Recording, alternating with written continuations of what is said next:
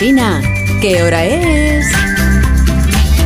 Las 8 de la mañana, 7 de la mañana en Canarias. Buenos días desde Onda Cero. Más de uno en Onda Cero.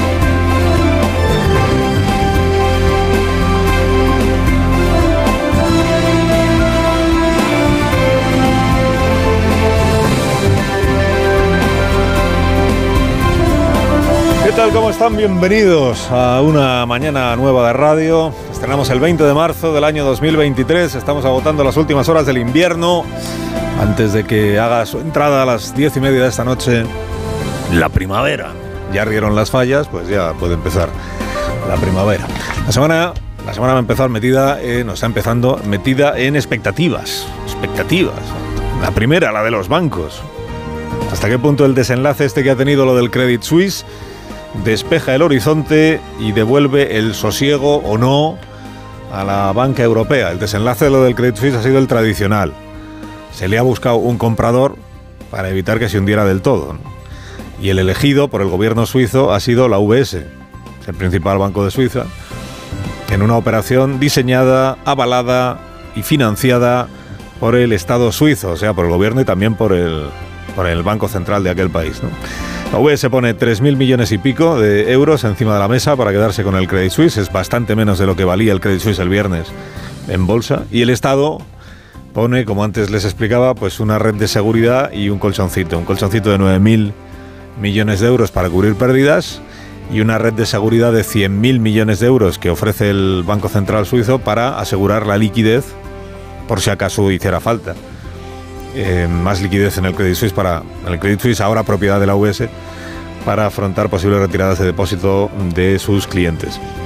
Lo primero que ha dicho el presidente del nuevo banco, bueno, del banco UBS, que es el nuevo propietario de Credit Suisse, lo primero que ha dicho es que entiende la angustia de los trabajadores de Credit Suisse, que lo que va a hacer es intentar cuanto antes poderles decir qué futuro les espera, porque muchos de ellos temen que el futuro que les espere sea el despido, claro, el final de sus contratos. Bueno, un rescate con nuevo propietario, hoy sabremos qué les parece este arreglo a los accionistas del banco que ha comprado y a los posibles inversores, cómo se comportan las dos entidades en bolsa.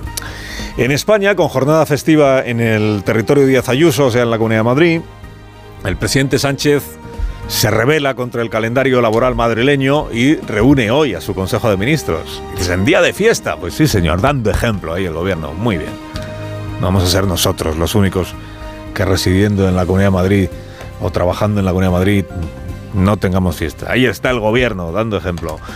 Es verdad que es un Consejo de Ministros de trámite, lo del, del día de hoy, porque el decreto importante que era el de las pensiones lo aprobó el jueves tan, tan rutinario se presenta el Consejo de Ministros de hoy que igual lo más interesante es saber si es el último de las dos ministras que están acabando ya con su, con su desempeño como tales, que son la ministra Maroto y la ministra Darias. ¿no? O en realidad lo, lo, de hoy del Consejo de Ministros pues es un poco lo de siempre, la relación distante que ya conocemos entre las ministras de Podemos, que son dos, y el resto del gobierno, ¿no? la relación distante de Robles con Grande Marlasca, la de Calviño con Yolanda Díaz, la de Yolanda Díaz con Luis Planas, bueno, un poco lo de siempre. Pero luego hay dos ministras que ya van con la caja de cartón a todas partes, la caja de cartón de la mudanza, que son Darias y Maroto, y que en algún momento, en algún momento recibirán una llamada que les diga, ¿qué es hoy? ¿no? ¿Qué es hoy el qué? Pues el cese, ¿no?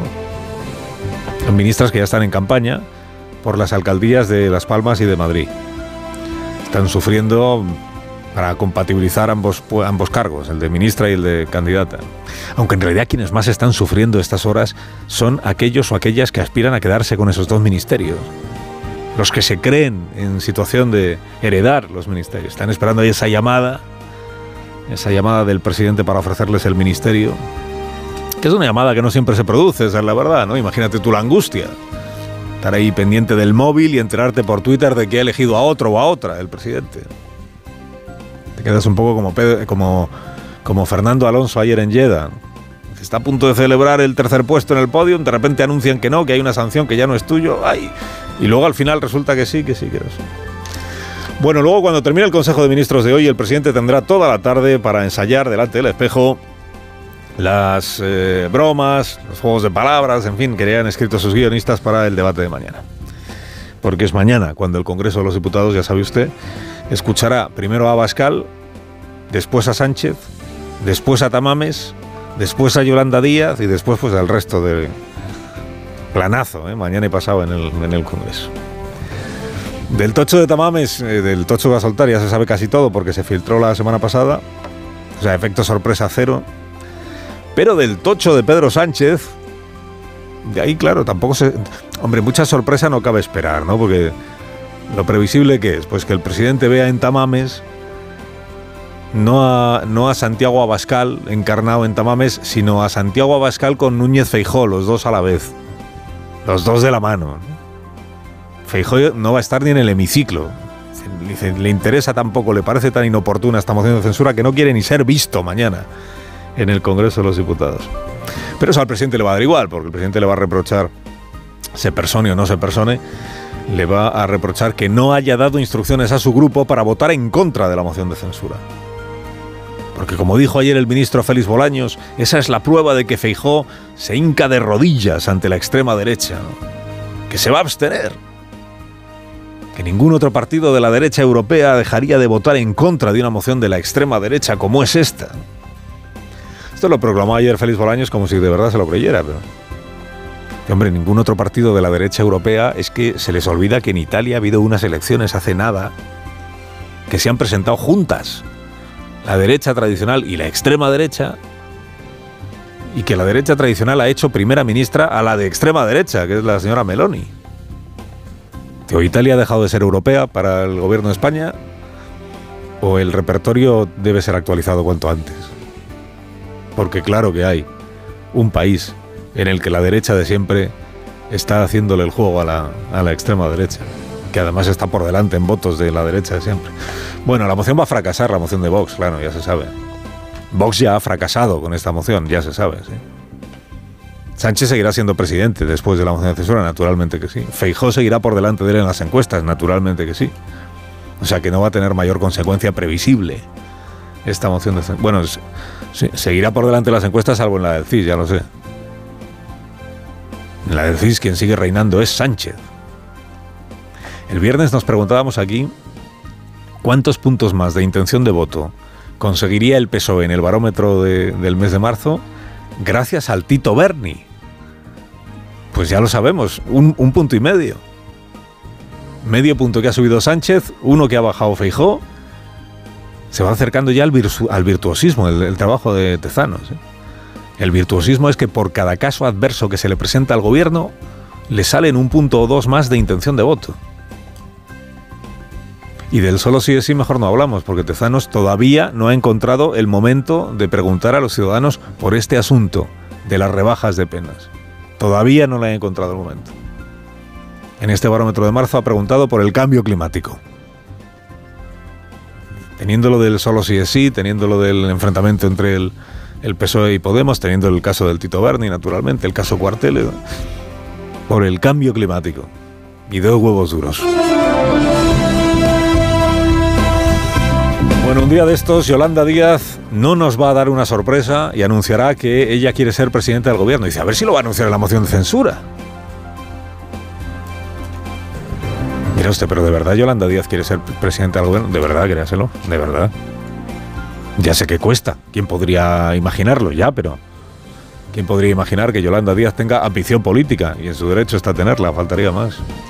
¿Quién podría pensar que le gusta asumir cada vez más responsabilidades? Que se ve a sí misma como posible primera presidenta del gobierno de España.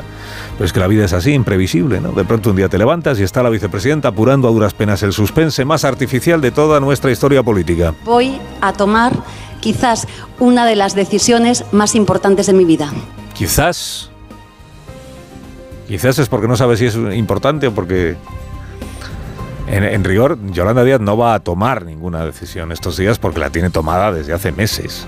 Como poco unos cuantos meses y como mucho desde que hace dos años Paulo Iglesias le dejó en herencia la vicepresidencia segunda del gobierno y la coronó como futura candidata sin que ella se revolviera ante el alarde de paternalismo machista. Creo que digo algo que sienten millones de personas de izquierdas en toda España si digo que Yolanda Díaz puede ser la próxima presidenta del gobierno de España. Dos años después del atado y bien atado que se montó Iglesias en aquel vídeo impagable grabado en su despacho de vicepresidente, sin un papel, sin una carpeta a la vista, impoluto el despacho, como si nunca nadie hubiera trabajado ahí. Dos años después, dicen las crónicas que Yolanda Díaz este fin de semana usó una frase de Pablo Iglesias para enviar un recado a Podemos. Para que Podemos se resigne a ir ya en la plataforma que ella lidera. Dijo Yolanda Díaz, si coincidimos en el 90% del programa, tenemos que estar a la altura que ahora sabemos que, es, que, fue una frase de Pablo Iglesias. Sabemos que fue una frase de Pablo Iglesias porque el equipo de Yolanda Díaz se, encargó inmediatamente de comentárselo a los periodistas. Oye, que está parafraseando a Pablo Iglesias, pues si no, ¿de qué? Pullitas entre cofrades de hermandades vecinas. El programa de la vicepresidenta es el mismo que el de Podemos al 90%. Sí, esto ya se vio en la, en la toma en consideración del remiendo socialista, lo del solo sigue sí. A la vicepresidenta le parece que esa ley está perfecta como está, aunque haya traído consigo 700 casos de rebajas de penas a agresores sexuales. De inmediato tomará una decisión Yolanda Díaz y se la comunicará a los españoles. De inmediato. si, es, de inmediato será en la moción de censura mañana cuando lo anuncie, porque si no, ¿qué tiene de inmediato? Hombre, como golpe de efecto. En lugar de responder a Tamames, anuncio a la ciudadanía que voy a ser candidato. ¡Qué sorpresa! Bueno, en el mismo lugar donde se celebraron los Goya este año es donde Yolanda Díaz ayer interpretó este guion y llamó también a los andaluces a manifestarse contra el gobierno de Juanma Moreno. Salid a defender la sanidad pública el próximo 25 de marzo en Andalucía. Hacedlo. Es imprescindible que lo hagáis. Andaluces manifestaos justo ahora que Juanma está haciendo aquello que Yolanda exhibía en otros tiempos como su logro principal, que era firmar acuerdos con la patronal y los sindicatos a la vez para hacer frente a las consecuencias de la pandemia. Esto es lo que hizo la semana pasada el presidente de Andalucía. Dice Yolanda Díaz, manifestaos por la sanidad pública. Porque lo del consenso con los agentes sociales para la vicepresidenta segunda ya es pasado. Ahora ya solo es capaz de firmar acuerdos con UGT y comisiones obreras. Carlos Alsina en Onda Cero.